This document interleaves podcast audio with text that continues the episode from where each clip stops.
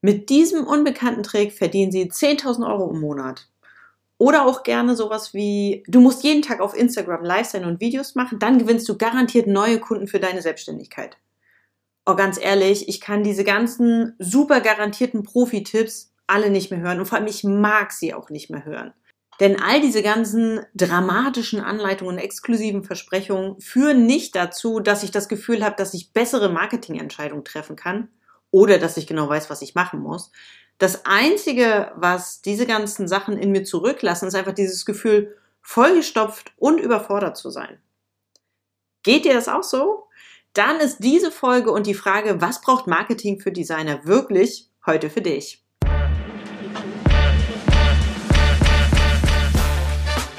Hallo und herzlich willkommen zu einer neuen Episode im Achtung Designer Podcast. Mein Name ist Gudrun Wegener und in diesem Podcast dreht sich alles um die Frage, wie man großartige Designs gestaltet und auch großartig vom Designer sein leben kann. Bist du bereit? Dann lass uns loslegen. Bevor wir mit der heutigen Episode loslegen, möchte ich dich noch ganz herzlich zu meiner Workshop-Reihe Show Your Style einladen.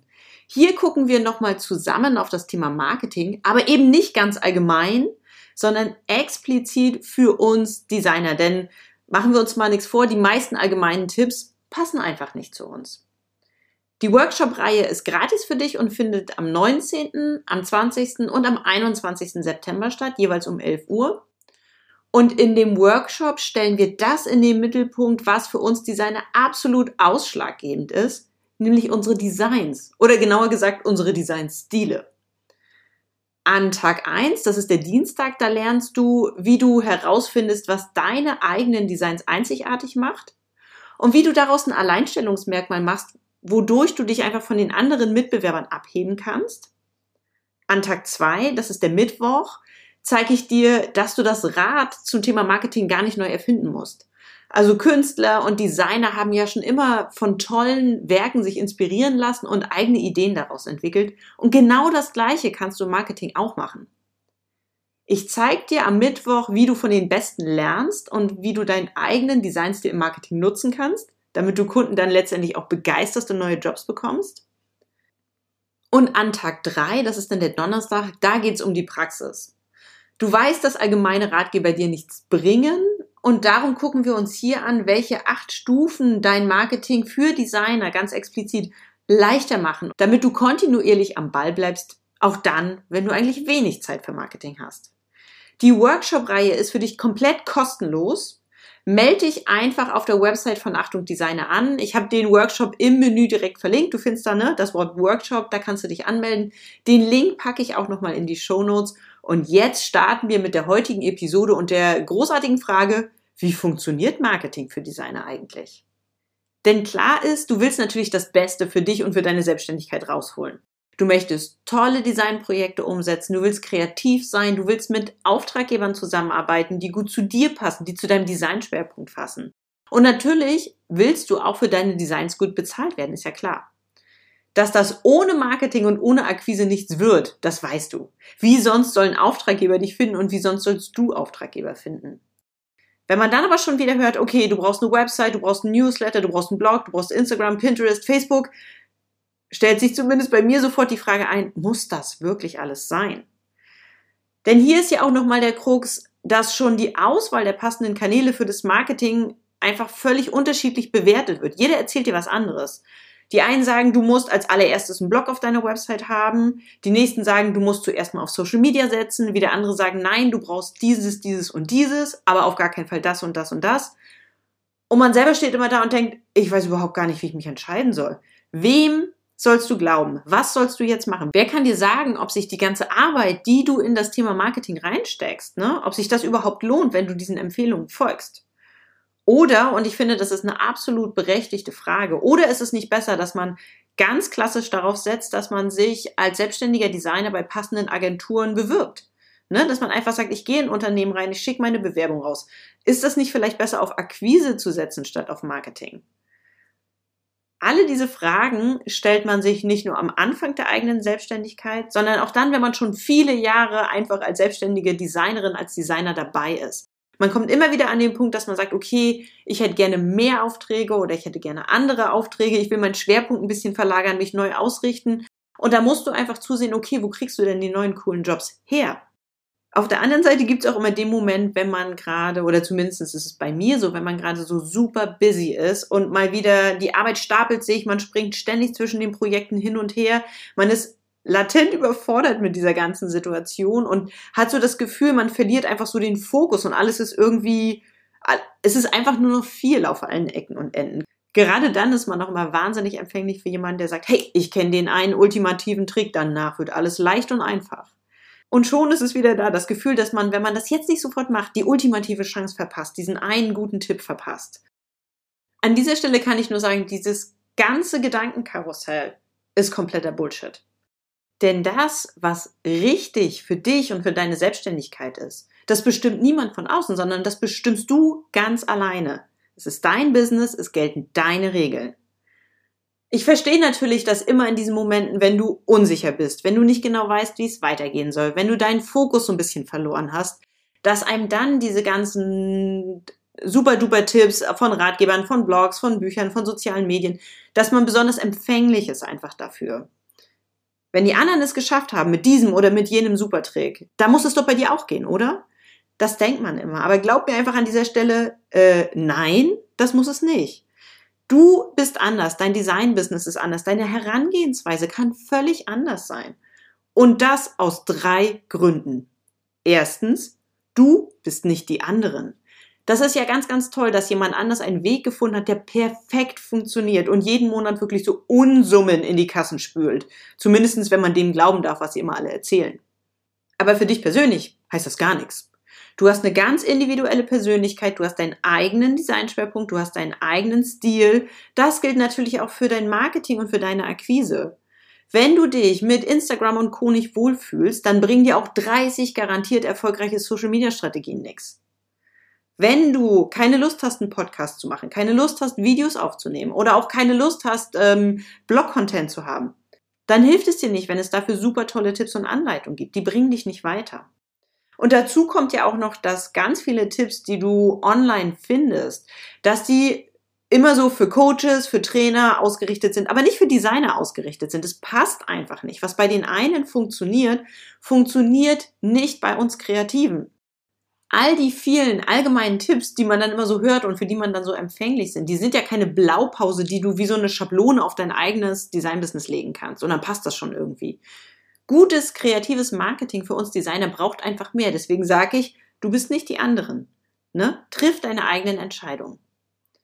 Und da kommen wir auch direkt zu Punkt zwei. Du musst nicht alles machen, nur weil das jemand sagt, sondern du machst nur das, was dich ganz persönlich dein Ziel näher bringt. Denn ist dir schon mal aufgefallen, dass die meisten Versprechen und Angebote gar nicht bei dir persönlich, bei deinen Designs, bei deinem Stil und auch bei deinen Zielen anfangen? Vielleicht willst du ja gar nicht lauter sein, schneller sein, weiter sein, dir ein Team aufbauen, irgendwie eine große Agentur haben. Vielleicht willst du das alles gar nicht. Vielleicht möchtest du viel lieber fokussierter sein, kleiner sein, individueller sein, weniger machen, aber dafür besser bezahlt werden.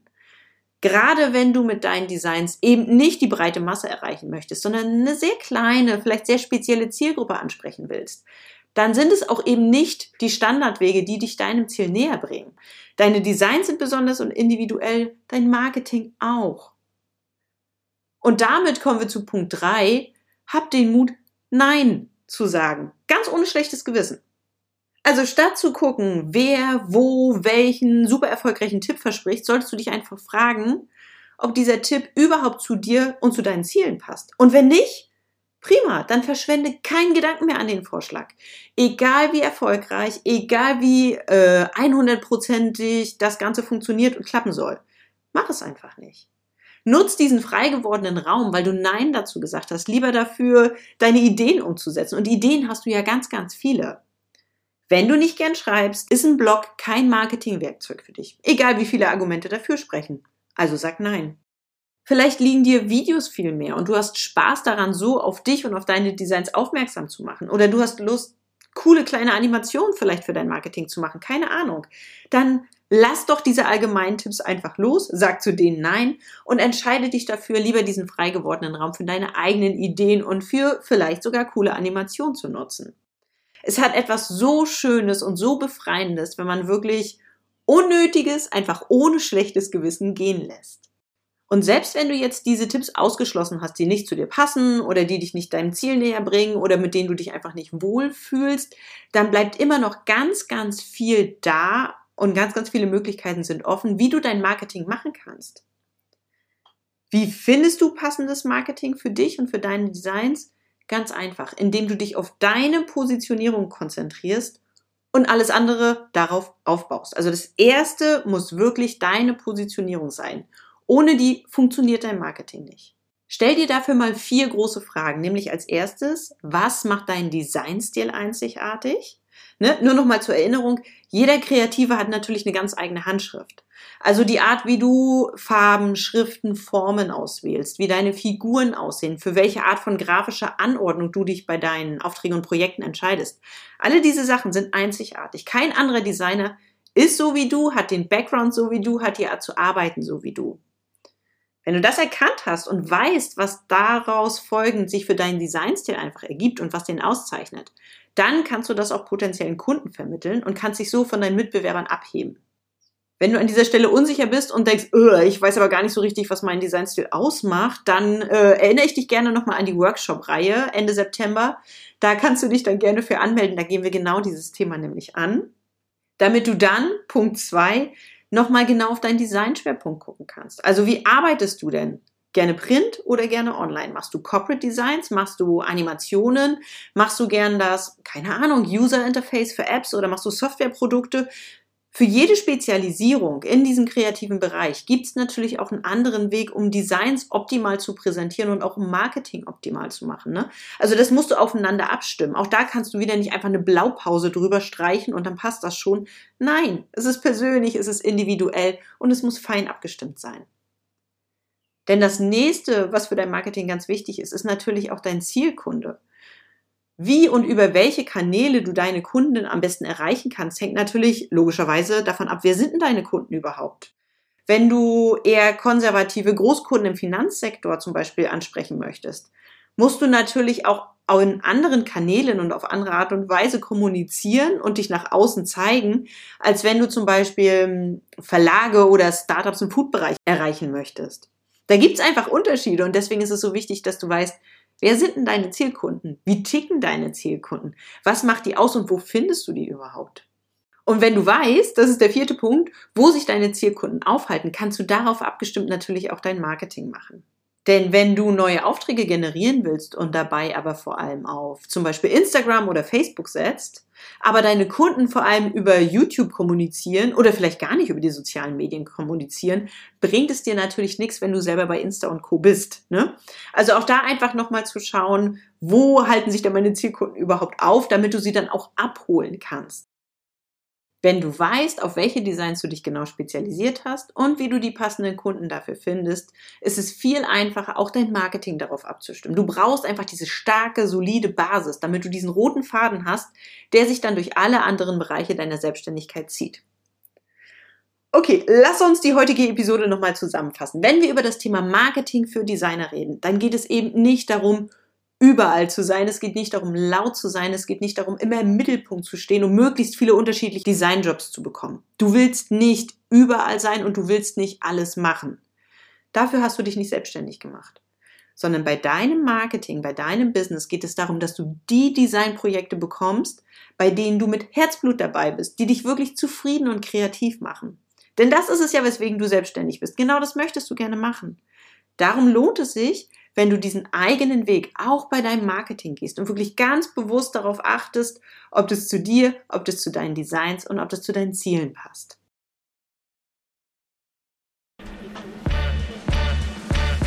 Das war's für heute. Danke, dass du dabei warst. Du willst die Infos aus der Episode nochmal in Ruhe nachlesen? Kein Problem. Alle Details findest du auch auf der Website von Achtung Designer. Und wenn du nichts verpassen willst, dann trag dich in den Newsletter ein oder abonniere den Podcast. Sei kreativ und großartig. Bis zum nächsten Mal. Deine Gudrun.